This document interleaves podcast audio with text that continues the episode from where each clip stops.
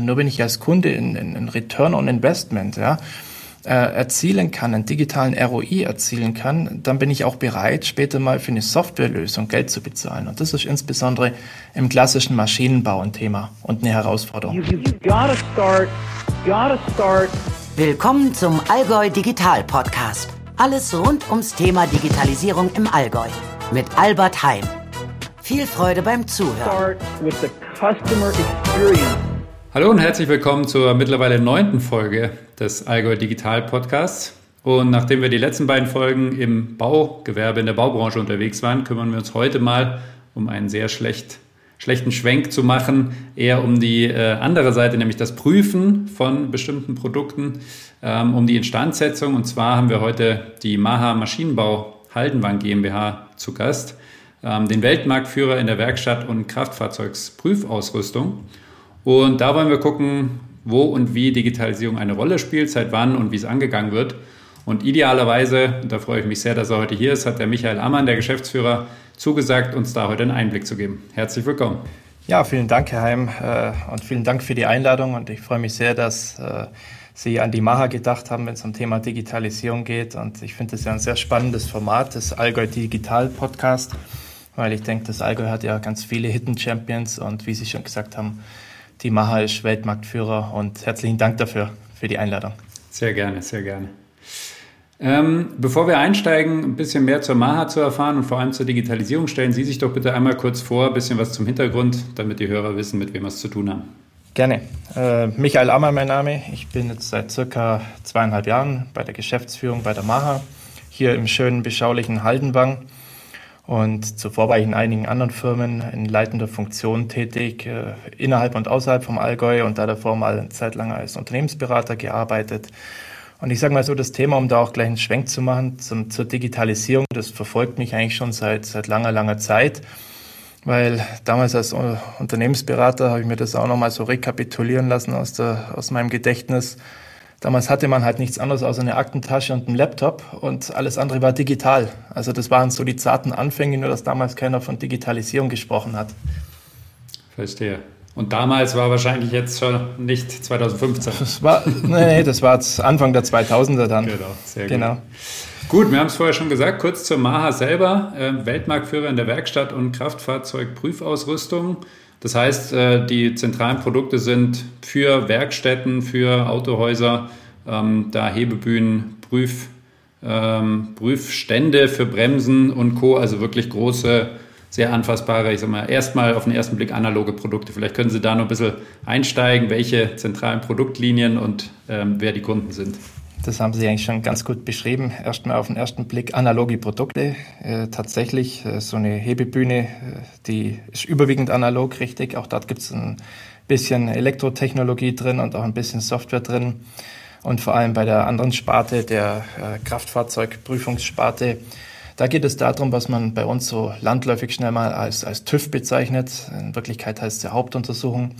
Da geht es im Prinzip darum, dass PKWs, Kraftfahrzeuge, LKWs, Motorräder und dergleichen getestet werden in einer regelmäßigen periodischen Inspektion. Und äh, da gibt es in Deutschland halt äh, das klassische Prinzip, man geht zur Werkstätte und hat dann entsprechend äh, seinen, seinen Termin und gibt sein Auto dorthin. Und dann wird das äh, Auto auf einen Prüfstand gefahren und dann werden die Bremsen allen voran geprüft, weil das natürlich ein Sicherheitskriterium ist. Dann werden da aber auch die Stoßdämpfer und die, äh, das Achsdämpfungssystem geprüft. Äh, es werden, äh, sage ich mal, noch weitere Sichtanalysen vorgenommen und diverse andere Prüfungen. Und so gibt es das äh, nicht nur in Deutschland, sondern in ganz, ganz vielen Ländern der Welt. Ähm, faktisch beliefern wir in über 150 Länder der Welt unsere Produkte und äh, haben ein, Netzwerk von äh, ja, vielen, vielen Händlern, darunter auch 17 eigene Auslandstöchter haben ca. 1000 Mitarbeiter weltweit. Der Hauptstandort ist hier im beschaulichen Haldenwang im Allgäu. Daneben haben wir noch einen kleineren Produktionsstandort in, in der USA. Machen ungefähr 150 Millionen Euro Umsatz und wie Sie es eingangs gesagt haben, wir dürfen uns als einer der Hidden Champions nennen, äh, die es im Allgäu ja Gott sei Dank so oft gibt und sind äh, in unserer Branche Weltmarktführer. Mhm. Ja, äh, ich muss ehrlich zugestehen, ich kannte es nicht. Wahrscheinlich stand mein Auto schon mal auf dem Produkt vor Ihnen. Ähm, jetzt wieder zurück im Allgäu und umso spannender ist es da ein bisschen tiefer einzutauchen. Ähm, den Schwenk zur Digitalisierung haben wir, haben Sie mir im Vorgespräch auch verraten. Da kommen wir eigentlich fast schon an die Firmenanfänge zurück ähm, und auch, ich weiß nicht, ob das Hobby das richtig trifft. Ähm, auf jeden Fall einer oder der Gründer war ja auch als Pilot unterwegs. Insofern ein schon immer internationales, globales äh, Thema.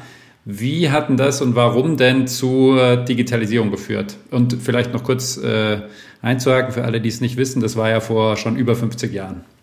Ja, da muss ich ein bisschen ausholen. Also tatsächlich hatten wir äh, jetzt erst vor zwei Jahren unser 50-jähriges Firmenjubiläum, damals gegründet von Winfried Rauch, äh, der inzwischen verstorben ist, leider Gottes. Und der eben leidenschaftlicher Pilot war in der Tat und als einer der wenigen dann auch wirklich äh, hier vom Allgäu aus, von damaligen äh, Memminger Airport, damals ja noch Militärflughafen, eine Start- und Landeerlaubnis hatte und von dort aus in die Welt aufgebrochen ist und äh, sozusagen das Geschäftsmodell der Maha in die Welt getragen hat. Und das hat dazu geführt, dass Maha heute auch so ein großes Vertriebsnetzwerk hat, Vertriebs- und Servicenetzwerk weltweit und äh, die Position der Maha da auch gestärkt. Und sagen wir mal, Digitalisierung geht es noch nicht ganz so auf die Anfangszeiten zurück, weil damals war dann tatsächlich mal alles analog am Anfang. Aber es geht doch zurück bis in die Mitte der 90er Jahre. Damals äh, wurde eine Software eingeführt, die eben diese Prüfdaten, die an so einem Bremsprüfstand erhoben werden, also wie Sie sagen, wenn das Fahrzeug, wenn Ihr Auto, Ihr Pkw auf einen unserer Bremsprüfstände steht, dann werden da die Bremsen äh, geprüft und das erzeugt Messdaten. Und diese Messdaten, die müssen jetzt A, irgendwo abgespeichert werden, zweitens müssen sie irgendwo visualisiert werden, drittens müssen sie irgendwie verwaltet werden, wieder aufgerufen werden, ausgedruckt werden, die müssen irgendwie bewertet werden, analysiert werden. Da muss überlegt werden, ob die Bremse noch gut ist oder nicht. Und das alles wurde dann Mitte der 90er, konkret war das 1995 in Malta, eher, denke ich jetzt mal, durch einen Zufall. Dürfen Sie mich nicht fragen, warum gerade Malta, aber man war halt damals schon sehr international. Auf jeden Fall 95 wurde damals das verheißungsvolle Software-System mit dem Namen Euro-System eingeführt. Und wenn man überlegt, 1995, da gab es Windows 95, da gab es PCs, aber so richtig an Digitalisierung, wie wir sie heute verstehen, ja, da sind wir doch weit zurück. Mhm. Und dann war es also sozusagen ja von Anfang an eingebaut, dass sie, um genau diese ganzen Daten zu erheben, zu speichern, zu analysieren, ähm, das in verschiedensten Ländern machen und dementsprechend wahrscheinlich auch äh, in sehr unterschiedlichen Formaten und mit unterschiedlichen Rahmenbedingungen je Land machen mussten. Und da war dann eben genau der Schritt, das in eine Software, in ein Eurosystem zu gießen, ähm, um dem überhaupt ja, Herr werden zu können wahrscheinlich. Ja, richtig. Ähm, wie, ging, wie ging das denn los? Also Gab es irgendwas am Markt, wo Sie gesagt haben, das nehmen wir und darauf setzen wir auf? Oder war es wirklich so, okay, es ist 1995, wir müssen die Software vom Grund auf jetzt selber entwickeln? Gut, das war in Zusammenarbeit mit damals einem Entwicklungspartner, ist die Software entstanden. Und zwar eigentlich auf der Inspiration oder auf der Notwendigkeit eigentlich, dass es in verschiedenen Ländern eben eine gesetzliche Grundlage gibt für die sogenannte Hauptuntersuchung. Weil sonst würden Sie ja PKW, Ihren Pkw auch nicht zur Prüfung bringen, zur Inspektion bringen, sondern weil es eben eine, eine Gesetzesgrundlage gibt. Und wie das halt so ist, äh, andere Länder, andere äh, Rahmenbedingungen, andere Kulturen und natürlich andere Gesetzgebung, hat jedes Land auch so seine eigenen äh, Spezifika, seine eigenen Verfahren, seine eigenen Anforderungen.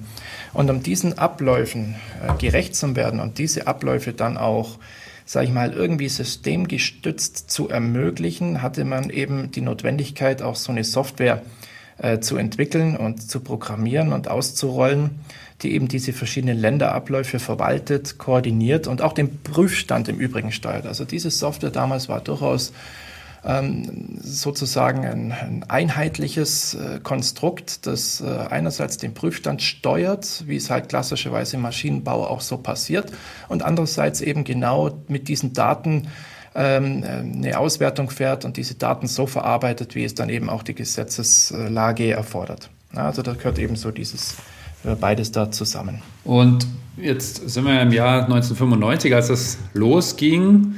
Ähm, jetzt weiß ich äh, auch aus dem Vorgespräch, dass Sie 2018 die Maha Digitalisierungsstrategie nochmal aufgerufen haben. Da liegen ja jetzt äh, schon einige Jahrzehnte dazwischen. Beschreiben doch mal bitte, wie, wie der Weg war. Also es war von Anfang an Teil des Produkts. Ja, es war vielleicht ein bisschen unter der Haube. Ähm, aber mehr und mehr ist das ja, nehme ich an, gewachsen. Mehr Länder, mehr Anforderungen, mehr Regularien. Ähm, und wie, wie war einfach der Weg, bis Sie 2018 dann eben nochmal diese Maha-Digitalisierungsstrategie drumherum oder on top gesetzt haben? Ja, ich sag mal, das wirft eigentlich eine ganz interessante Frage auf. Da ging es der Maha auch nicht anders wie den meisten anderen mittelständischen Maschinenbauern, dass man eben von einem klassischen Maschinenbaubetrieb, wo eine, eine sage ich mal, eine, eine Kinematik, eine Mechanik, eine Elektrotechnik äh, sehr stark ist, sehr ausgeprägt ist, und dann die letzten Jahre, die letzten wenigen Jahrzehnte hin immer mehr zur Software kommt. Und da ist dann immer die Frage, welche Bedeutung hat denn Software? Also aus meiner persönlichen Wahrnehmung heraus gewinnt die Software als Gewerk von diesen dreien, also Mechanik, Elektrotechnik und Software, gewinnt die Software am meisten Zuwachs, was die technologische Wertschöpfung und das Wachstum darin betrifft. Also das heißt, meines Erachtens die meisten Innovationen, die meisten Veränderungen im Maschinenbau, auch den meisten Kundennutzen im Maschinenbau haben wir und werden wir zukünftig im Bereich der Software sehen, weil da technologisch das Wachstum am schnellsten stattfindet. Und so ein Stück weit hat damit auch unsere Digitalisierungsstrategie zu tun, um das Bewusstsein für die Software im eigenen Hause, aber auch in der Branche und für den Kunden zu stärken und zu schaffen. Wir haben natürlich schon ähm, einfach nach wie vor das, äh, das Bestreben, unsere Software als, als integrierten Bestandteil von unserer gesamten Wertschöpfung, sprich von unserem gesamten Produkt zu sehen. Ja, Software ist nicht alles, aber alles ist nichts ohne Software oder auch ja, dasselbe gilt für, für die Mechanik wie auch für die Elektrotechnik. Aber das Bewusstsein im klassischen Maschinenbau, dass Software eben auch so ein, auf Neudeutsch würde man sagen, ein Enabler ist, ja, und die Dinge vorwärts bringt, die Innovationskraft auch voranbringt und demonstriert von einer Firma. Um dieses Bewusstsein intern zu stärken, haben wir dann 2018 die Digitalisierungsstrategie äh, auserkoren. Wohlwissend, dass Software schon immer ein wichtiger Bestandteil war und das, das weltweite Wissen über Prüfabläufe, über die Länderspezifika und so weiter eben in unserem Eurosystem, in unserer Hauptsoftware ähm, dort verankert ist. Mhm. Sehr spannend. Ich würde gerne aus zwei, zwei Richtungen noch mal ein bisschen näher einsteigen. Zum einen, wie oder ob sich denn dann der Produktentwicklungsprozess dementsprechend nochmal verändert hat oder welche internen Prozessanpassungen, organisatorischen Anpassungen es vielleicht dann gab, um eben diesem Thema Software noch mehr Rechnung zu tragen. Zuerst würde mich, würde mich aber interessieren, wie das auf der Markt, auf der Kundenseite der, der Prozess aussieht oder aussah. Also wie stark ist dieses Bewusstsein bei Ihren Kunden schon da, dass durch die Software, die Sie da seit Tag 1 so ungefähr oder seit 95 mitbringen, ähm, ja, die, die wesentlichen Neuerungen, die Innovationen, die Wertschöpfung mhm. passiert? Wie stark, wie stark gehen die den Weg mit oder geben ihn vielleicht sogar schon ähm, vor ein Stück weit? Ja, interessante Frage und da kann ich klar mit einem Jein darauf antworten. Mhm. Da gibt es eben, sage ich mal, in der Branche Kundensegmente, wo ich sage, das wir am Anfang, was die Digitalisierung und Vernetzung betrifft und auch das Bewusstsein, dass man über digitale Services und digitale Dienstleistungen einen Mehrwert schaffen kann. Und dann gibt es eben Kundensegmente, und da kann ich gleich noch ein bisschen darauf zum Sprechen gerne, die fordern das sogar aktiv ein. Jetzt nehme ich mal ein Beispiel aus dem Ausland. Wir haben ganze Länder, die eben anders als in Deutschland, wie ich es eingangs skizziert habe, ähm, anders funktionieren, was eben diese Hauptuntersuchung betrifft. Ähm, hier in Deutschland ist es ja so, äh, Sie können Ihr Fahrzeug zur Werkstatt bringen, Ihrer Wahl, dann kommt irgendwann ein, ein Prüfer vorbei und äh, nimmt sozusagen die Inspektion am Fahrzeug vor in den Hallen von der Werkstatt und erteilt Ihnen die Plakette, hoffentlich oder auch nicht. Dann wird es Zeit für die Reparatur für ein neues Auto. In anderen Ländern läuft das oft anders ab. Das, es gibt es ein einziges Unternehmen, das hat mehrere Standorte über das ganze Land verteilt. Da lässt man sich einen Termin geben, teilweise heute schon einen Online-Termin. Dann fährt man dahin, dann geht es dazu wie am Samstag bei uns an der Waschstraße. Da steht also eine lange Schlange. Dann zieht man sich sozusagen sein Ticket, dann wird man auf eine Fahrstraße zugeordnet oder auf Neudeutsch auf eine Lane, auf eine Prüf Prüflane zugeordnet. Und dann wird das Auto vom Inspektor übernommen und der fährt dann entsprechend durch die einzelnen Sektionen, wo das Auto auf Herz und Nieren durchgeprüft wird. Und in genau in diesen Situationen, in diesen Konstellationen passiert auf Kundenseite was ganz Interessantes, weil das ist ein Unternehmen oder meistens ein Unternehmen oder sagen wir ein Unternehmen hat mehrere solche Stationen mit mehreren verschiedenen solcher Lanes oder Linien und die wollen die alle miteinander vernetzt haben und die wollen gleichzeitig von Regierungsseite auch noch einen Abgleich dieser Daten vom Fahrzeug mit zum Beispiel der Führerscheinstelle oder der Personenstelle. Und das Fahrzeug soll automatisch erkannt werden äh, durch eine Nummernschilderkennung und alle Fahrzeugdaten, die über das Fahrzeug bekannt sind, sowie vielleicht auch Halterdaten, sollen dann in dieser Prüfakte zusammenfließen. Und das soll dann in einen Regierungsserver oder eine Regierungsapplikation geschickt werden, damit es eben zentral überwacht äh, und verwaltet werden kann. Das ist durchaus ein gängiger Ansatz in vielen Ländern und das alles ermöglicht äh, eine Software, nämlich die unsrige und unterstützt es. Und gleichzeitig äh, müssen wir dafür sorgen, dass wir natürlich auch ganz viele offene Schnittstellen haben, um eben andere Applikationen, die dort in diesem Gesamtkonstrukt auch eine Rolle spielen, mit anbinden zu können. Und da sehen Sie schon, wie unterschiedlich sozusagen unser Weltmarkt, wenn man so möchte, agiert. Einerseits haben wir sage ich mal, eine einzelne Werkstatt, wo halt einfach das Papier von einer Sektion zur anderen, beziehungsweise von einem Reparaturplatz zum anderen gereicht wird und wo es gut funktioniert, ja, sage ich mal. Und auf der anderen Seite haben wir eine hochfrequentierte äh, Prüfstraße oder Prüfstation mit über 100 Fahrzeugprüfungen am Tag pro Linie und die haben natürlich ganz andere Herausforderungen, dieses, diese Flut an Daten zu beherrschen, zu verwalten und auch zu monitoren. Mhm. Ähm, sehr spannend. Also gedanklich habe ich es jetzt unter dem Thema digitaler Zwilling der, der Prüfplakette äh, für mich mal abgespeichert. Ja, darum geht es ja am Ende des Tages, dass die nicht auf dem Nummern oder nicht nur auf dem Nummernschild klebt, sondern digital sozusagen auch sichergestellt ist, dass die Werte da, dahinter ja stimmen, ähm, kann ich mir vorstellen, wie viele Neudeutsch Stakeholder dann beteiligt sind. Ähm, und für Länder, wie Sie es beschrieben haben, wo dann die, die Regularien das vorsehen, wo es auch Partner gibt, die sich so aufstellen, dass sie sowas bedienen können, natürlich extrem spannend. Ähm, wie gehen Sie denn damit um, dass Sie ja höchstwahrscheinlich eine Software, ein digitales Produkt entwickeln wollen, das diese ganzen Anforderungen natürlich bedient?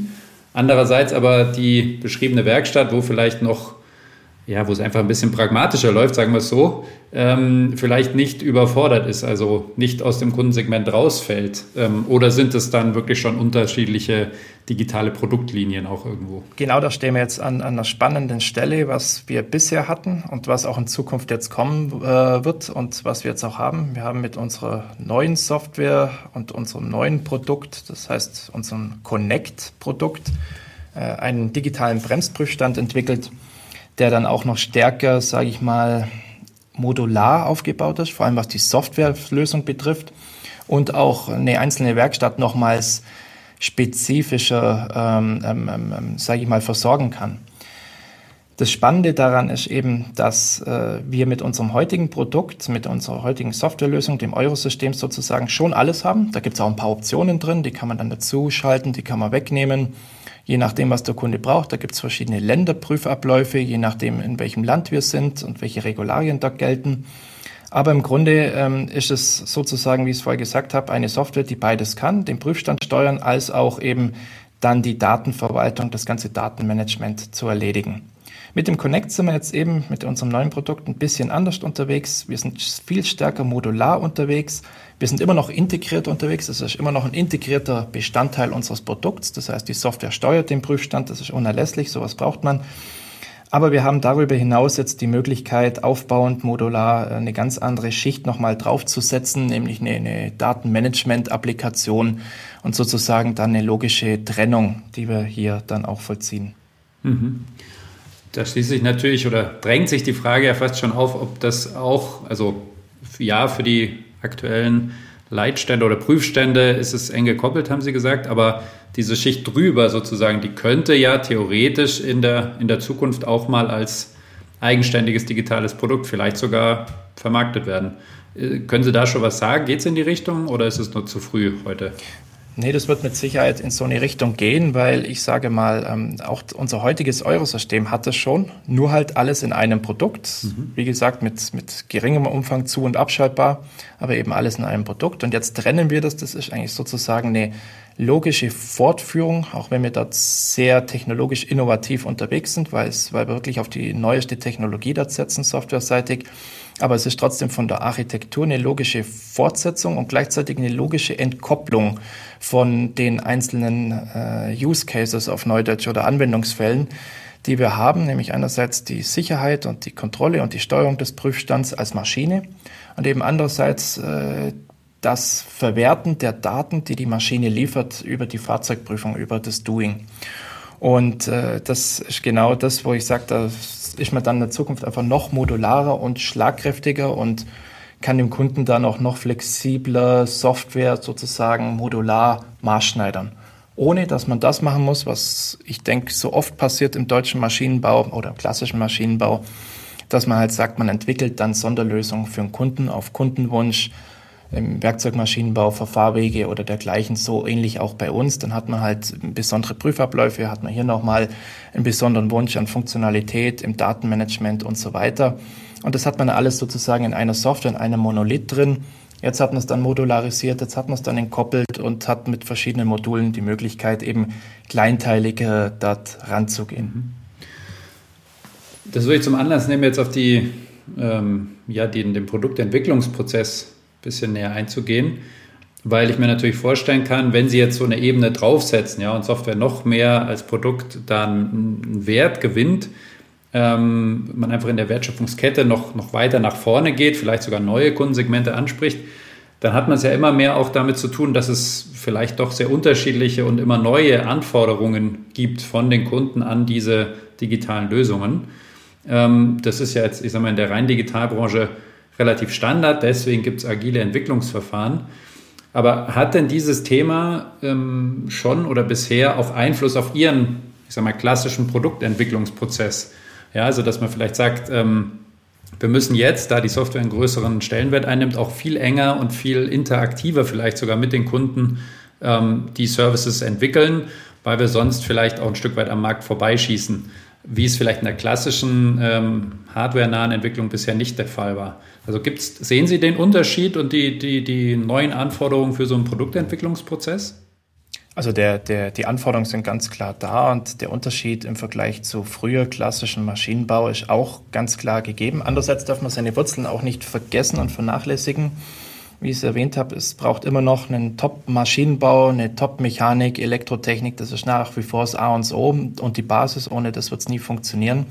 Und in der Tat, wir haben unseren Produktentwicklungsprozess oder Produktentstehungsprozess komplett neu aufgesetzt und haben tatsächlich all diese Gewerke in der Technologie neu beleuchtet und miteinander stärker und enger verzahnt intern. Wir haben also tatsächlich beginnend vom Produktmanagement und damit die Stimme des Kunden, wo auch der Vertrieb eine maßgebliche Rolle spielt und entsprechend die Markt- und Umfeldanalyse eine Rolle spielt, die dann einhergeht, ähm, geschaut, okay, wie kommen wir eigentlich zu einem, von der Idee zu einem serienfähigen Produkt und wie durchläuft dieses Produkt in seinen verschiedenen Entwicklungsphasen äh, alle Stadien und wie schaffen wir es, dass alle beteiligten internen Stakeholder, alle Bereiche, alle Abteilungen auch entsprechend zeitgerecht zur richtigen Zeit eingebunden sind. Mhm. Und dieser neue Produktentwicklungsprozess, das war auch ein Novum bei uns. Und da ist dann wiederum die Software und auch das Prüfen der Software über ein Prüffeld und die Iteration ähm, auch ein ganz wesentlicher Bestandteil. Und da haben wir auch in dem Zuge tatsächlich unsere Softwareabteilung ähm, ein Stück weit reorganisiert, sowohl räumlich als auch inhaltlich neu aufgestellt. Äh, das heißt, wir haben die, den Umzug äh, sozusagen forciert und den Fokus genommen, dass wir sagen, die Softwareabteilung sitzt jetzt tatsächlich in räumlicher Nähe Gut, zurzeit haben wir viel Homeoffice, aber trotzdem, so soll es mal gegeben sein, äh, zur Mechanik, zur Elektrotechnik, im Produktmanagement. Und über diesen äh, ganzheitlichen Produktentstehungsprozess haben wir die Software jetzt auch als integrierten Part in der Entwicklung, weil, wie Sie es richtig sagen, ganz viele Anforderungen, die früher über, über Mechanik gelöst wurden, sind jetzt halt vielleicht äh, Software-Tipps und Softwarefunktionalitäten. Mhm. Ja, spannend. Also wirklich auch in der, in der echten Welt, wenn sie dann mal wieder so funktioniert wie vielleicht vor ein, zwei Jahren ähm, ist das Team mittendrin. Jetzt würde es mich natürlich interessieren, äh, wenn Sie es schon ansprechen, Reorganisation von der, von der Softwareentwicklung. Also wie, wie sah vielleicht das alte Bild aus? Ähm, ich habe da jetzt eher auch von den Programmiersprachen vielleicht eher hardware-nähere Sprachen und, und Experten ähm, vor Augen hin zu einer vielleicht eher auf digitale Produktentwicklung gestrickten ähm, Organisation. Können Sie da ein bisschen was sagen, wie es vorher war, wie es jetzt ist? Also tatsächlich, äh, wenn Sie jetzt auf, auf Programmiersprachen oder so ansprechen, äh, dann haben wir hier ähm, bisher eine sehr klassische C-Variante, äh, Basisprogrammiersprache gehabt und haben es auch immer noch in unserem Eurosystem, in dieser Software, in dem neuen Connect äh, mit der neuen Connect-Software haben wir eine Mixtur an, an verschiedenen Programmiersprachen, die eben je nach Anwendungsfall und, und Service äh, zum Tragen kommen. Ja, also für die Steuerung, für die Visualisierung und so weiter, da kann es dann auch sein, dass man dort eben verschiedene Programmiersprachen miteinander kombinieren. Wenn Sie die Organisation ansprechen, dann war es einfach bisher so und das war dann auch, äh, sage ich mal, ein Punkt, den wir so nicht haben lassen können dass die Softwareabteilung für sich äh, räumlich entkoppelt war. Die haben wir jetzt eben wieder zusammengefügt und eben in die räumliche Nähe gebracht, damit die Teams äh, miteinander auch äh, in Kommunikation stehen und äh, dann auch diesen kreativen Prozess, der in der Entwicklung ja auch so zwingend notwendig ist, einfacher austauschen, weil es geht nicht nur um Software alleine, es geht auch um einen, um einen starken äh, Ideentreiber aus der Mechanik, aus der Elektrotechnik und dann am Ende auch aus dem Prüffeld. Und das Ganze dann in der Klammer vom Projektmanagement und Produktmanagement, die dafür sorgen, dass dann am Ende auch ein, ein marktfähiges Produkt rauskommt. Und marktfähig insbesondere auch dann vor dem Hintergrund, dass ich sage, äh, wir gewinnen ja nur, wenn wir dem Kunden einen Mehrwert liefern mit unseren Produkten. Und das gilt insbesondere auch für Software, weil ich glaube, da haben wir auch ein Überzeugungsthema und ein Transferthema in der Gesellschaft, dass man erkennt, aha, digitale Lösungen sind gut, sind vielleicht anders, es ändert sich einiges, aber sie schaffen einen Mehrwert. Und nur wenn ich als Kunde einen Return on Investment ja, äh, erzielen kann, einen digitalen ROI erzielen kann, dann bin ich auch bereit, später mal für eine Softwarelösung Geld zu bezahlen. Und das ist insbesondere im klassischen Maschinenbau ein Thema und eine Herausforderung. Kann ich mir vorstellen. Wie, wie gehen Sie das denn an? Also wahrscheinlich eher mit den Kunden, die jetzt erstmal offener, affiner sind, ähm, sich gemeinsam, würde ich annehmen, an solche Themen ranzuwagen? Oder wie, wie schaffen Sie es, dieses Bewusstsein auch bei den Kunden ja, ein Stück weit einzufordern? Ja, also wirklich zu sagen, wir haben da was, das ist ein Mehrwert, aber ähm, vielleicht muss man dann auch nochmal drüber sprechen, was, äh, wie sich der Mehrwert auch in, in, in den Kosten aus Kundensicht äh, vielleicht ausdrückt. Also wie, wie schaffen Sie da die Reise mit den Kunden, die das ja vielleicht noch nicht so sehen oder sehen wollen. Hm. Also ich sage mal sowohl als auch, weil es einfach jetzt dort keinen, äh, keine Schwarz-Weiß-Betrachtung gibt, sondern sozusagen äh, irgendwas dazwischen, nämlich ein schleichender Prozess äh, hin, zu einer, ja, hin zu einem digitalen Wandel in der Branche als solches, aber auch mit den Menschen, mit denen wir es zu tun haben, äh, die natürlich entweder schon digital aufwachsen, ja, da gibt es ja den Schlagwort Digital Natives, ja, also die jüngere Generation, die von vornherein nichts anderes kennt, außer Smartphones, Tablets und Applikationen. Aber auch inzwischen viele, die noch nicht aus dieser Generation kommen und die den Mehrwert eben erkennen. Und gleichzeitig muss es so sein, dass ein Produkt, eine Maschine, die wir ausliefern, ähm, einfach einen Basisnutzen, einen Grundnutzen hat äh, und der darf nicht angetastet werden im Sinne von, äh, da schneidet man jetzt was raus an Funktionalität, Qualität oder Umfang, was der Kunde benötigt, nur um dann irgendwo, sage ich mal, eine digitale Fee zu erheben für irgendwas, sondern da muss tatsächlich die, die Software und die Digitalisierung dem, dem ganzen ähm, Produkt seinen, äh, seine Daseinsberechtigung auch ermöglichen. Und da dürfen wir nicht, äh, sage ich mal, an der falschen Stelle schneiden oder an der falschen Stelle nach einem Preisschild äh, fragen und sagen, lieber Kunde, bezahl mal was. Und auf der anderen Seite gibt es dann aber ganz viele Funktionen, die man jetzt aufgrund der anderen Technologie, nämlich der Softwaretechnologie, anders ermöglichen kann, vielleicht einfacher ermöglichen kann, vielleicht eben digital ermöglichen kann. Und da kann man dann auch sagen, pass auf, lieber Kunde, wenn du das Bedürfnis hast, ein solches Modul zu haben, einen gewissen Funktionsumfang zu haben, dann kannst du den bei uns nachordern. Wir können dich dafür freischalten und dann kostet das halt eine Summe von X oder da gibt es ein, Gebührenmodell von Y und äh, das liefert dir die und die Vorteile und du musst jetzt nicht deshalb deinen Bremsprüfstand austauschen, sondern wir haben das im Grunde in der ganzen Architektur von unserem Produkt vorgesehen, dass man auch was nachrüsten kann. Haben Sie ja die nicht schwarz-weiße Sicht, aber trotzdem den Wandel, der sich in der Branche und bei Ihren Kunden vollzieht, vollziehen muss, beschrieben. Würde mich natürlich auch interessieren, ob und inwieweit dieser, dieser Wandel ähm, jetzt intern noch explizit begleitet wird. Also ähm, jetzt haben Sie 2018 die Digitalisierungsstrategie eben aufgelegt, um dem Thema auch, ich sag mal, Namen zu geben, dem Kind, ein Stück weit ähm, und das umorganisiert. Wie, ja, wie soll ich sagen, ja, wie, wie wird es begleitet? Also ist es selbstverständlich, okay, Haken dran, alle gehen jetzt in die Richtung oder wurde da explizit nochmal so ein Transformationsprozess oder ähnliches angestoßen, um eben Schritt für Schritt auch in die Richtung, ähm, auch mit allen Maha-Mitarbeitern und Mitarbeiterinnen zu gehen? Also da sind wir der Meinung, dass es keinen Big Bang bedarf, weil da war die Maha natürlich auch schon weit, was die Technologie betrifft. Wie gesagt, seit 1995 schon mit einem eigenen Software-System am Markt. Das war schon sehr innovativ damals. Und wir haben die Digitalisierungsstrategie eben ins Leben gerufen, um das Bewusstsein zu schaffen und das als integrierten Bestandteil weiterzuführen, Produktbestandteil, aber gleichzeitig auch einmal rauszuarbeiten, was denn eigentlich Digitalisierung bedeutet, worauf wir dort Wert legen, die Software als Abteilung in unseren Entwicklungsprozess und mit den Kollegen äh, zusammenzubringen und dort zu integrieren. Ähm, und natürlich auch sukzessive versuchen, einen Mehrwert zu schaffen für den Kunden und natürlich auch äh, dabei zu sehen, okay, für was wird der Kunde wohl in Zukunft bezahlen? Für was ist der Kunde bereit, äh, Geld auszugeben? Was wird bei dem Kunden einen Mehrwert bringen? Und was benötigt der Kunde? Und was sind vielleicht nur digitale Spielereien oder äh, muss ich den Kunden überzeugen oder gar überreden? Dann habe ich vielleicht schon ein Problem. Aber wenn der Kunde selber das Bedürfnis hat und den Bedarf sieht und den Mehrwert erkennt, dann ist das ein Selbstläufer. Und das strapazieren wir intern, und das klingt jetzt so negativ, strapazieren wir, aber es ist tatsächlich äh, sehr positiv bei uns, indem dass wir immer wieder einfach auch bei allen Dingen, die wir machen, bei jeder Neuentwicklung, äh, bei jeder Anpassung, immer wieder danach fragen, was ist eigentlich der Mehrwert? Wie rechnet es sich auch für uns? Ja, was haben wir davon?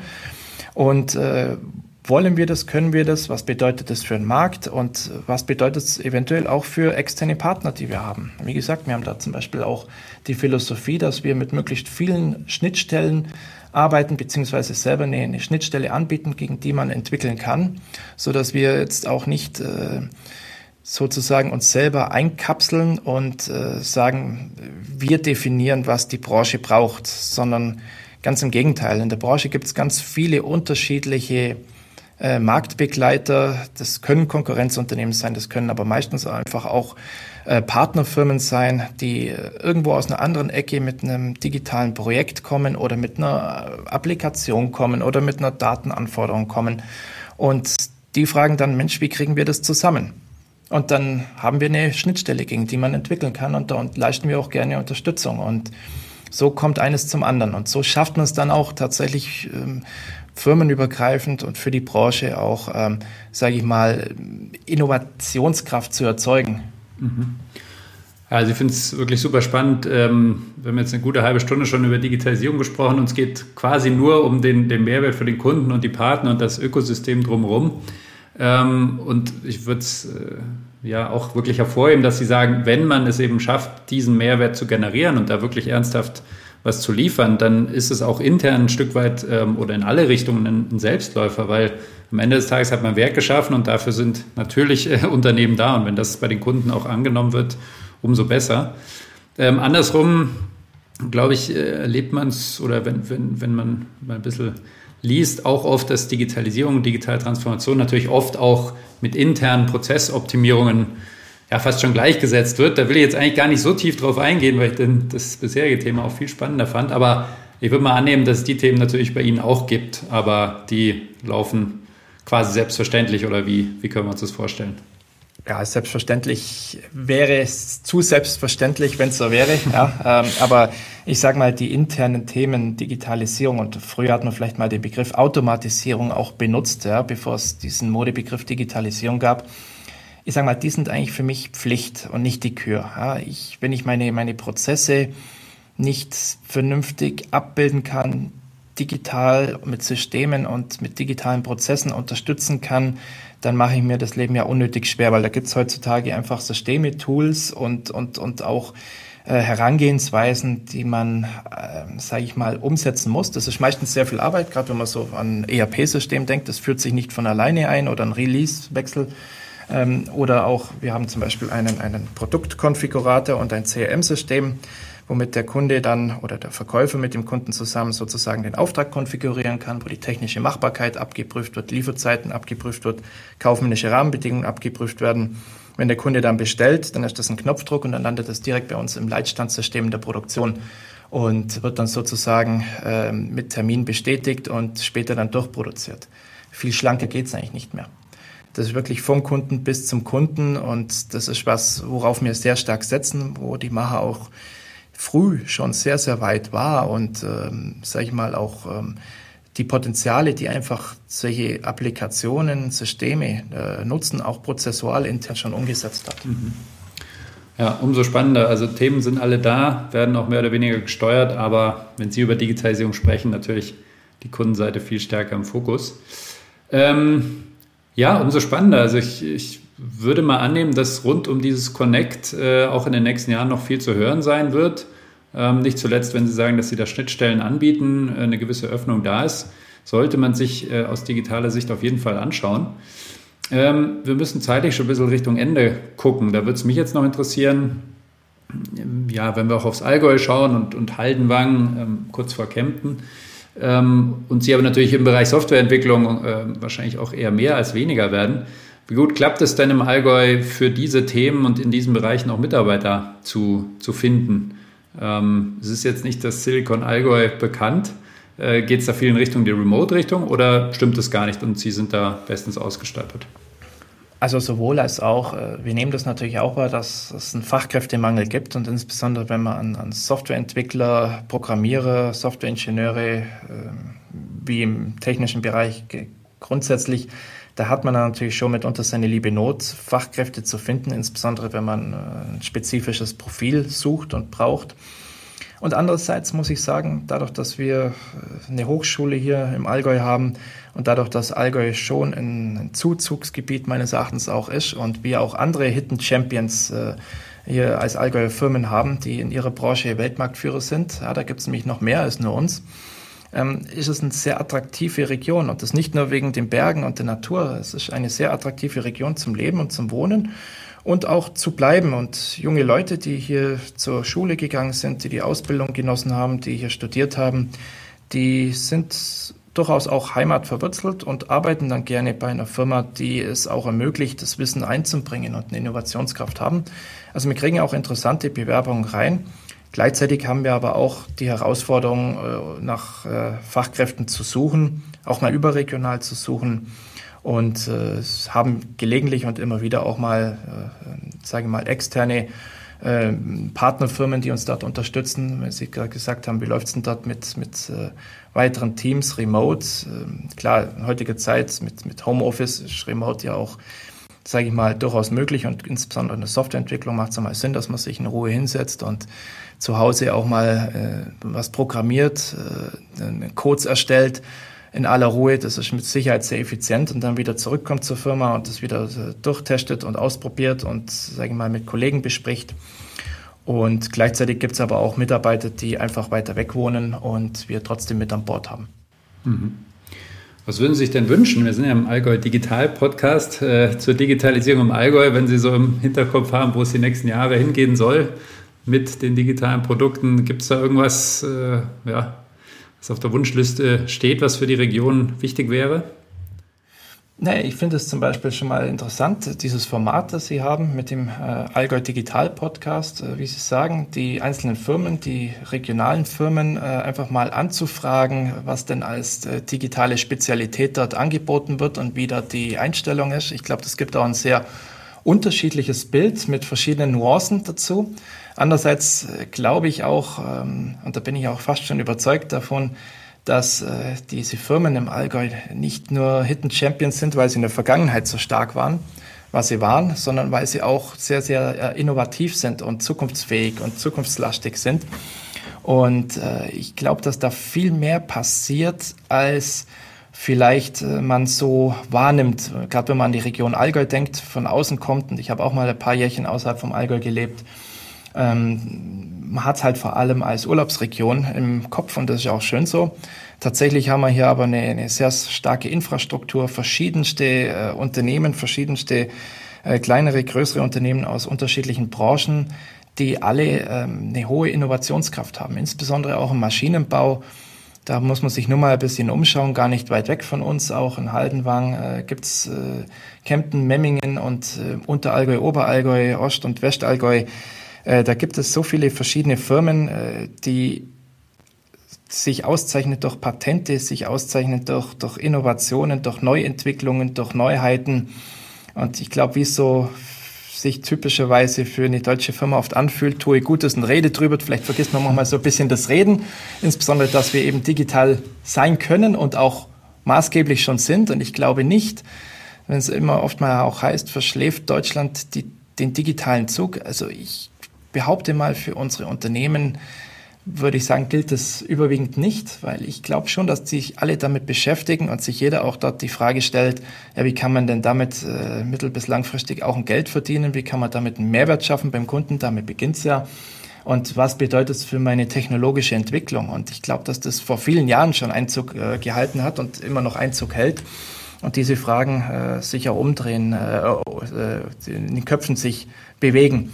Und äh, ich finde es eben deshalb so spannend, weil Sie das Thema ja eigentlich dort im Kern aufgreifen und fragen, was passiert denn hier eigentlich im Allgäu bei diesen Firmen? Ja, absolut. Also genau, genau getroffen. Ähm, ich bin ja selber Rückkehrer wieder ins Allgäu und ja, aus Hamburg raus war es schwierig, sage ich mal, äh, herauszufinden, was im Bereich der Digitalisierung in den verschiedensten Unternehmen so passiert. Ähm, mit jeder Folge lerne ich wieder viel mehr dazu, was, wie Sie sagen, eben schon alles da wirklich Gutes passiert. Umso spannender, umso spannender auch, dass eigentlich nicht drüber geredet wird. Sicher auch eine Allgäuer Eigenschaft. Aber ein Stück weit äh, versuchen wir die jetzt mit dem Allgäu Digital Podcast umzudrehen. Oder nicht umzudrehen, aber zu erweitern. Insofern, ähm, ja, aus meiner Sicht wirklich sehr, sehr spannend, was da bei der Maha passiert. Ähm, noch spannender vielleicht sogar, was in den nächsten Jahren passieren wird, wenn Sie jetzt diesen Wandel mit dem neuen Produkt Ende letzten Jahres da wirklich auch in die reale Welt gebracht haben.